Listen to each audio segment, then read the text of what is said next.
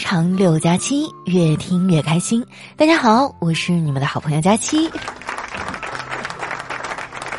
最近啊，各式各样的选秀综艺又开始上线了。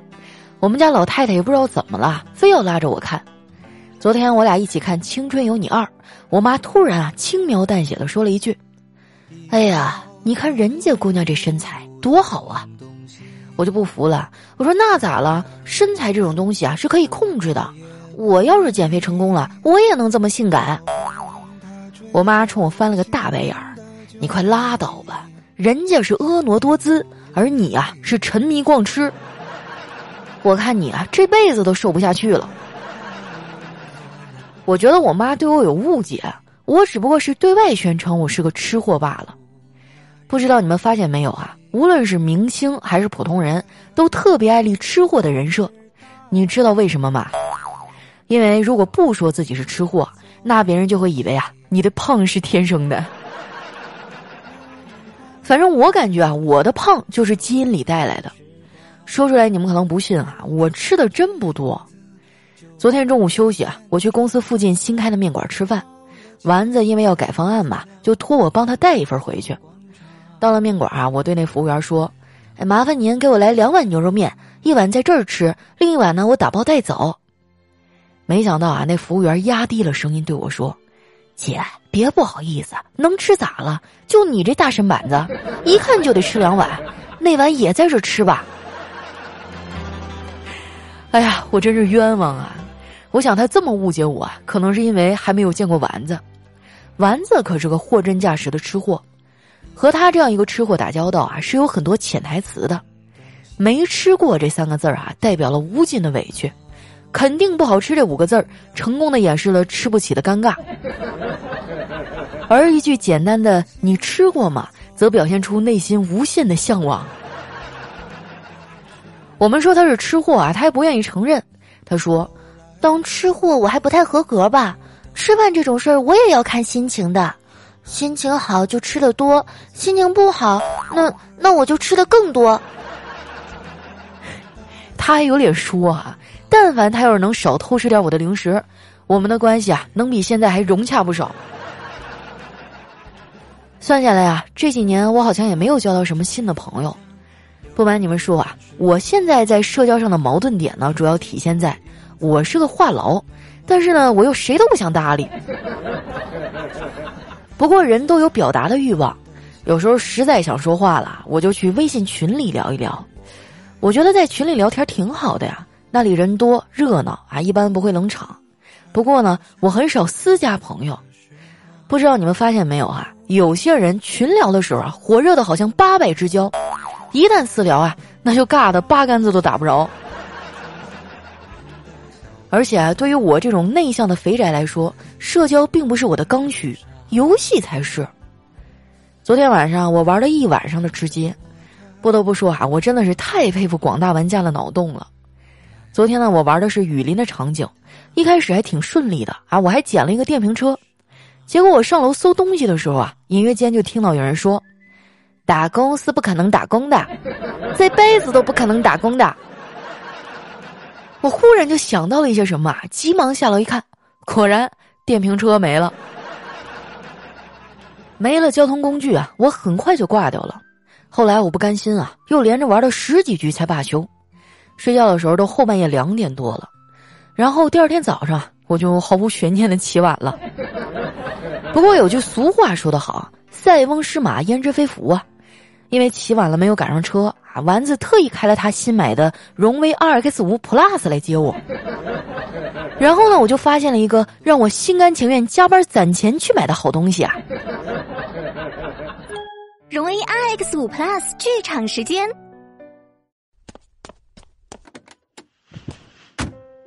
姐，我等了你四十分钟了，最近也不用化妆啊？哎，是是是啊，又起晚了。虽然最近不用选口红色号，但是精致要用尽全力体现在眼影上啊，对不对？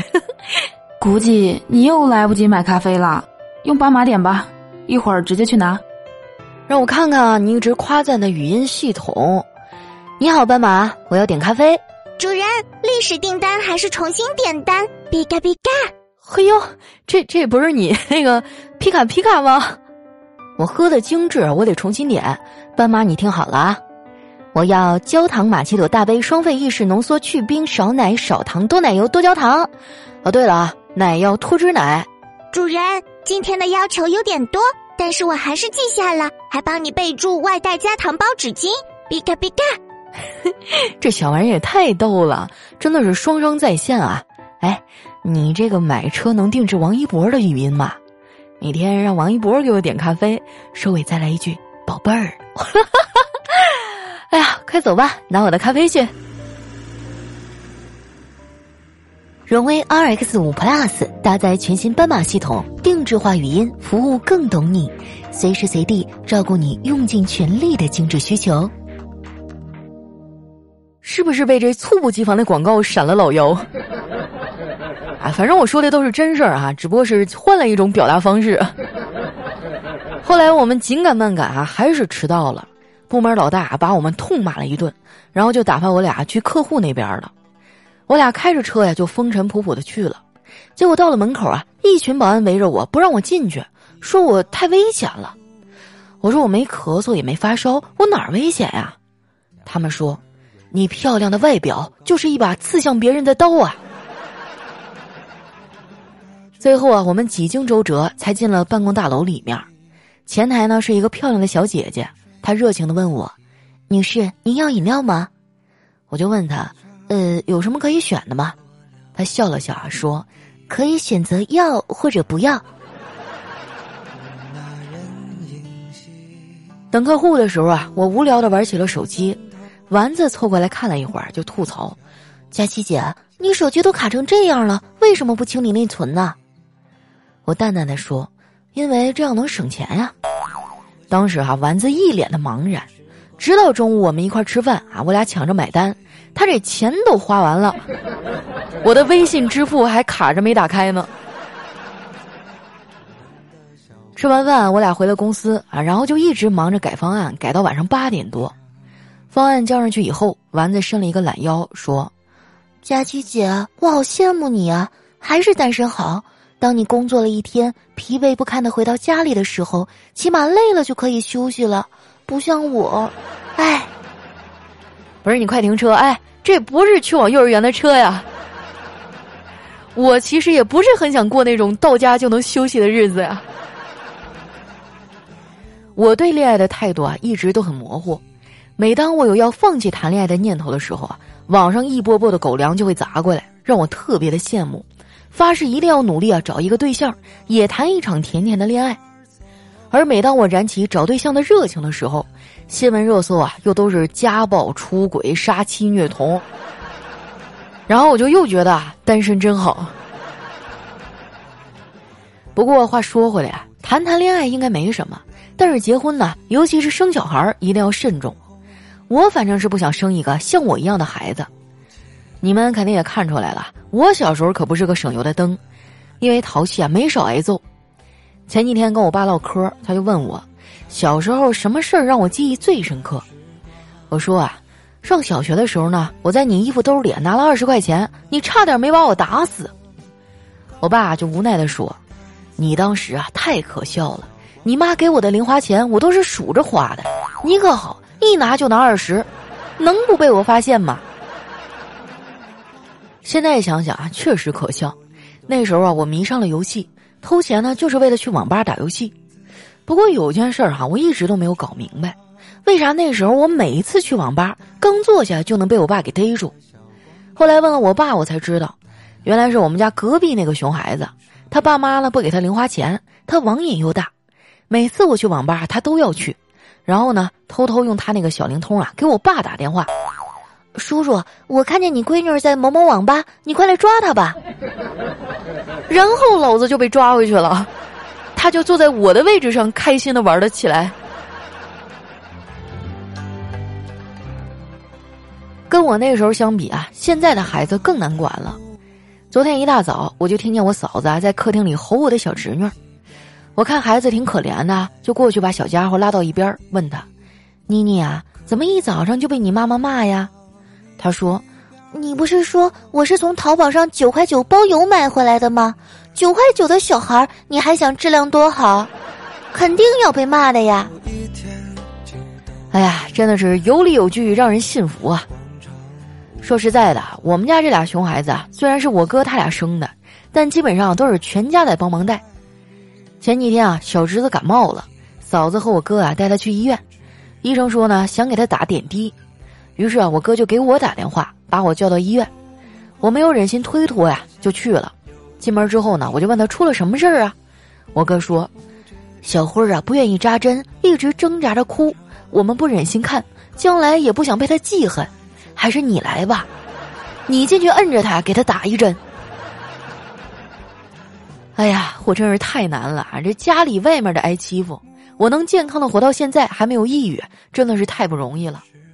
每当生活给我重击，让我觉得要坚持不下去的时候，我总是会想一想啊，那些时刻关心我的人。天冷了，有幺零零八六提醒我注意保暖；饿了，还有美团提醒我要按时吃饭；夜深了，腾讯的防沉迷系统会提醒我按时休息；路上呢，有交警大队提醒我不要疲劳驾驶。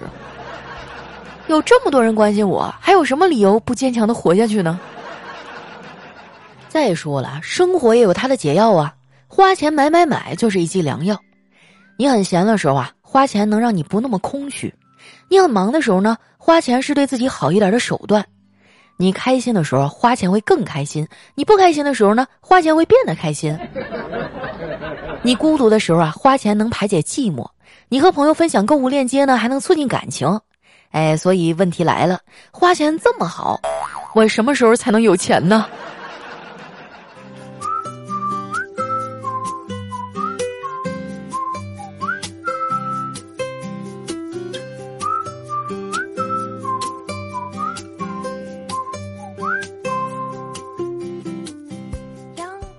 段音乐，欢迎回来，这里是喜马拉雅出品的糗事播报。哎呀，每次一到月底啊，整个人就变得很慌张，就好像小时候啊，马上就要开学了，发现寒假作业还没写。那接下来又到我们留言互动的时间了，看一下上一期的小伙伴都说了些什么。喜欢我的朋友呢，也可以添加我的新浪微博和公众微信，搜索“主播佳期”，是“佳期如梦”的佳期。那首先这位啊，叫家人在期望。他说：“佳琪啊，不知道什么时候还能再听到你的情感节目，在里面你是那么的抒情，情景的描写简直每一个都是天堂，语气也比平时稍慢一些，字正腔圆，声调呢却有些勾人。写文章的也是自己吗？那你的文采啊，已经达到很高的水平了。啊，你说的是比较早期的节目了吧？啊，不瞒你们说哈，其实很久以前我是一个情感主播。”但是自从做了段子以后，就已经跑偏的拉不回来了。啊，等我有空的时候，尽量往回捡一捡，好吧。下一位呢叫无理小仙女啊，她说：“佳期啊，我告诉你，当代的女生呢，在外人面前是高冷女王，亲戚面前是大白兔奶糖，在闺蜜面前是个流氓。你就不一样了，你是我们美目盼兮，国色天香，貌若天仙，环肥燕瘦，窈窕淑女。”秀丽端庄，艳若桃李，花枝招展，冰清玉洁，风姿绰约，婀娜多姿。哎呀妈呀，后面省略一万多字夸我的话哈，的佳期。天啊，我第一次看到有人罗列了这么多成语来夸我，当中还有好几个字儿我都不认识。下一位呢叫知了，他说一天中午啊，办公室里闲得无聊，看这个养生文章啊，说到涌泉穴，我就问周围的同事。哎你们知道涌泉穴在哪儿吗？一个同事说：“不就是脚心吗？”忽然啊，一个正在玩手机的哥们儿抬起头说：“古人说的涌泉相报，难道就是踹他一脚，还是泼他一脸洗脚水啊？”这此涌泉非彼涌泉吧？感觉中国文字还是比较博大精深的哈。来，下一位呢叫骑士零九零九幺六，他说：“其实啊，我也会做吃的，比如巧克力。”先买来一盒巧克力，之后呢，把它融化，然后啊，再等它凝固就行了。还有一段时间，我就特别喜欢玩烘焙嘛，就是买那个巧克力币，然后把它融化了以后，放到不同的模具里面，做出来特别好看。还可以做那种卡通人物，然后用牙签蘸着不同的颜色给它画眉毛、眼睛、鼻子啊，还挺有趣的。下面呢叫月夜啊，他说在这个小笼包店吃早点。点了一份汤，一边吃呢一边看手机，突然啊，就听到老板娘一声咆哮：“吃早点就吃早点，手机放下！”把我吓一哆嗦。我赶紧收起手机啊，抬头一看，所有吃早点的人啊都收起了手机，看向老板娘。只见老板娘正对着他儿子咆哮：“不好好吃啊，就写作业去，以后都别吃早点了。”也是一个被熊孩子逼疯的女人呢。下一位呢叫佳期的追随者，他说有一天哈，丈夫说：“如果不是我大把大把的挣钱，哪会有这个家呀？”啊，妻子说。如果不是我大把大把的花钱，你照样也没有这个家。啊，说的好像有那么一点道理哈。啊，其实一个家嘛，主要是两个人共同努力，就哪有谁付出的多、付出的少啊，是吧？只不过付出的方向不一样。下一位呢叫瞅你漂亮，他说在打麻将啊，期间有人上厕所，我拿出手机看了一会儿，这时呢，我看到一哥们儿啊发了个朋友圈，上面写着。本来晚上要陪老婆逛街的，谁知老板一个电话就要加班，生活不易，无奈呀，好感人啊！要不是他就坐在我对面，哎，我就真信了。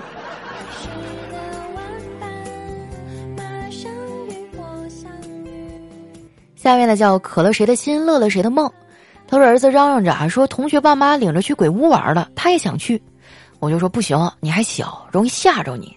这儿子非要坚持啊。然后周末呢，我们一家三口就去鬼屋玩了。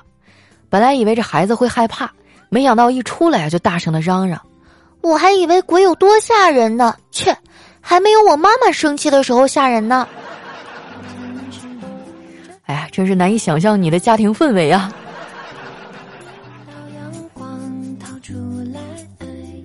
下面呢叫起啥名字呢？他说我们班啊有个同学叫胡字典，我们一直就觉得他名字很奇怪。直到有一次啊开家长会啊，家长们签到的时候，大家看到他爸爸妈妈哈，就刷刷刷的写下了自己的名字，胡新华。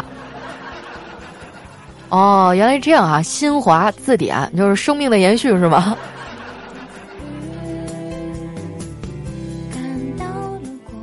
下一位呢叫何必哥哥，他说和妹妹啊去吃夜宵，一般呢都是我付账，这次我学乖了，故意不带钱包，吃完了我就说，哎呀。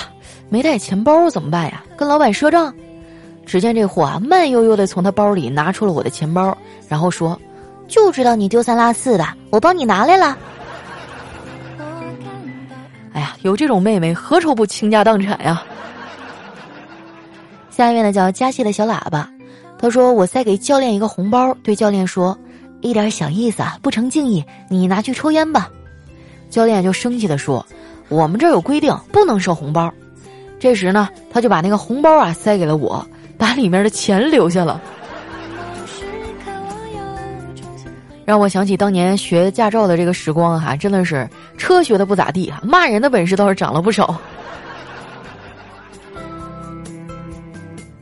下一位呢，叫这个丫头叫吉祥，她说我问女同事，你们四川人谈恋爱怎么叫耍朋友啊？多不严肃啊！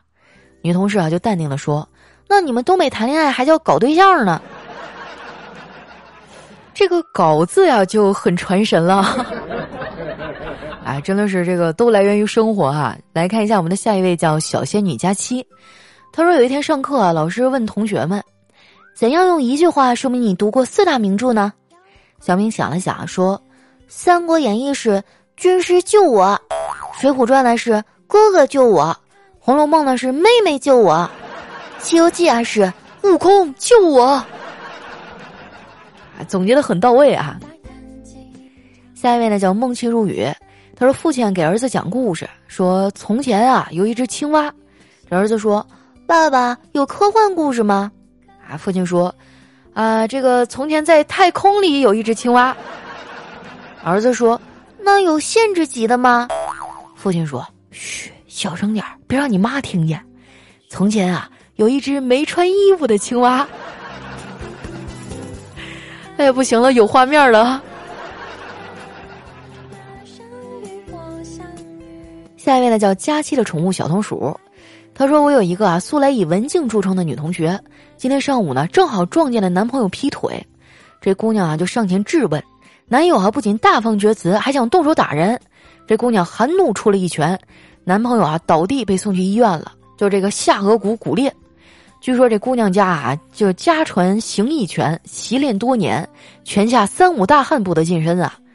我刚去看她的 QQ 签名啊，已从“今天北京风好大”改成“有朝一日剑在手，杀尽天下负心狗”。我跟你说啊，就千万不要瞧不起那种文文弱弱的小女生，指不定人家家里是干啥的呢。下一位呢，叫听友幺九幺六三三四九五。他说：“老头啊和老太太相互争论，老头呢认为喝白开水能长寿，老太太坚持啊说喝茶长寿。这老头啊就笑称说，根据这个数字上的减法说，白开水的白字呢是百字少了一笔，那不就是能活到九十九吗？这老太太就不服了，我采用的是加法，把茶字儿从上面而下拆开，是二十加上八十八，那不就能活到一百零八岁吗？”我去，啊这年头也没点文化，都不能跟人吹牛了。下一位呢，叫佳期的丸子，他说有一个人大舌头，所以别人都叫他绰号大舌头。有一天啊，这个大舌头坐火车，拉着一个旅行箱，前面有个人呢挡着他过不去，他就冲着那个挡他道的人说：“靠！”那个人就瞪他，他接着说：“靠！”哎，那个人上去就给他一拳，然后他就委屈的说：“靠靠靠靠靠边儿。”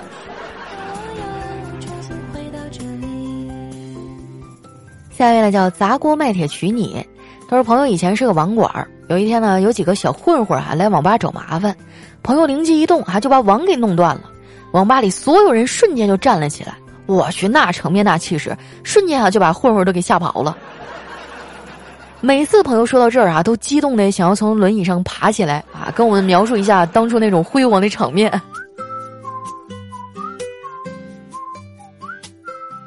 下一位呢叫余生只爱自己，他说这个手术室的门口大汗淋漓、浑身湿透的医生啊，对着家属说：“对不起，我们尽力了。”这家属闻言哭成泪人啊！真的，真的一点办法都没有吗？哎，医生就摇摇头：“哎呀，你女儿实在是太胖了，我们真得搬不上手术台呀。”啊，大家都知道我这两年一直在减肥啊，说实话也小有成效。为什么突然下定决心呢？就有一次啊，我在外面摔倒了，然后我们三个男同事啊都没把我抬起来，太伤自尊了。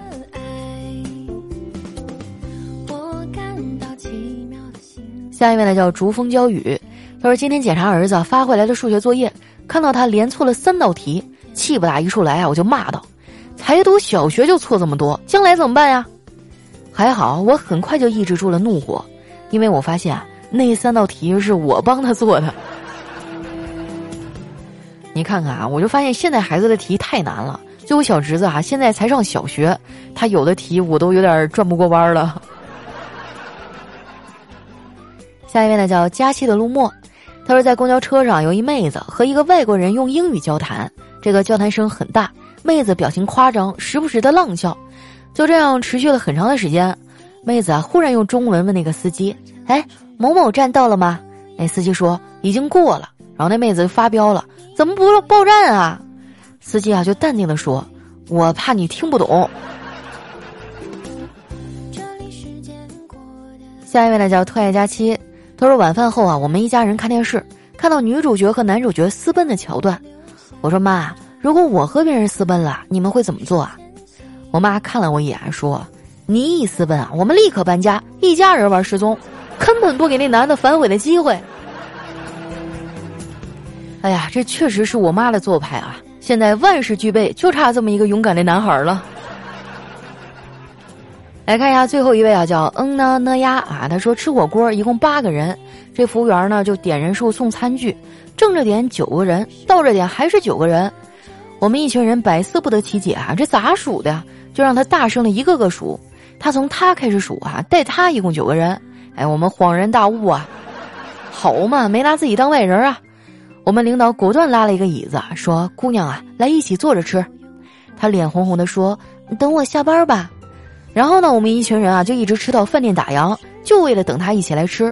最终呢，那姑娘啊和我们领导在一起了。这大概就是缘分吧。